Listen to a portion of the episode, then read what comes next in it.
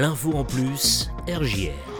Bienvenue sur RJR. Forte de deux décennies de présence sur les scènes françaises et internationales, la compagnie rémoise Les Objets Volants crée des spectacles originaux où le jonglage rencontre le cirque, la danse, le théâtre, les arts plastiques ou encore les mathématiques.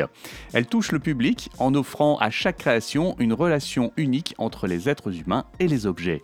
Cette semaine, elle organise un laboratoire avec une dizaine de jongleurs professionnels français et internationaux.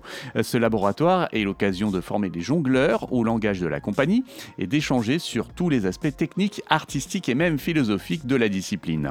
Alors que cette année, beaucoup d'événements dans le monde du jonglage ont été annulés, ce laboratoire revêt une importance particulière. À l'issue de cette semaine, il y aura une présentation publique sur le parvis de la Boussole à Reims, sans contrôle de passe sanitaire. Et ça sera au 6 avenue Léon Blum et c'est donc ce samedi 21 août à 17h. Pour plus d'infos, rendez-vous sur le site internet lesobjetsvolants.com ou sur la page Facebook Les Objets Volants. A très vite sur RJR pour une nouvelle info en plus.